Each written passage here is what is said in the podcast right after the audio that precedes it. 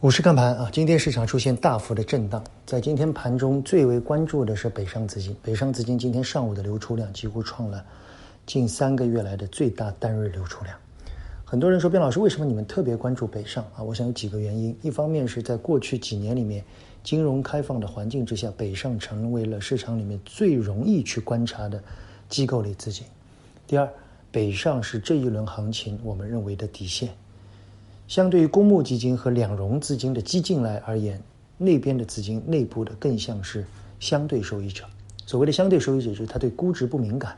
我们会看到，过去一段时间北上在卖出消费和医药的同时，我们的公募基金依然是孜孜不倦的买入。这种无脑的买入，似乎更多的只是对相对收益的获取，而对估值已经不感冒。这种做法我并不赞同。那两融我们不谈了啊。当一个投资者去拆借两融去买入市场的时候，呃，他的欲望已经非常明显的显露在市场面前。而北上资金虽然偶尔我们也看到有波段，但在过去几年里面，北上资金总体买入的品种、对估值、对企业的特性以及对相对这些蓝筹股的偏爱，无论是消费、医药还是白马的金融地产，我们已经显露无遗。所以如果说，公募和两融是市场的上限，那么北上就是市场的底线。所以每一次市场上涨的时候，你可以去关注那些公募、两融更多关注的品种；但在市场震荡回落的时候，北上是必须要关注的。这是我们为什么在过去多年反复强调对北上的关注。其次呢，在每一次震荡的时候，才会有很多人来问估值。我们始终把估值放在趋势的前面，虽然有时候它会跑得慢一点。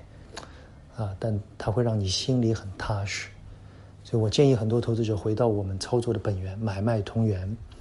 今天在你下跌的时候，你慌了没有？在你下跌的时候，你有没有早已制定好的策略？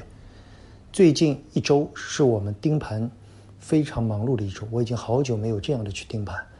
我们非常清楚的知道，在这样的快涨以后，震荡随之而来，所以这个时候我送给大家八个字：制定计划。执行计划。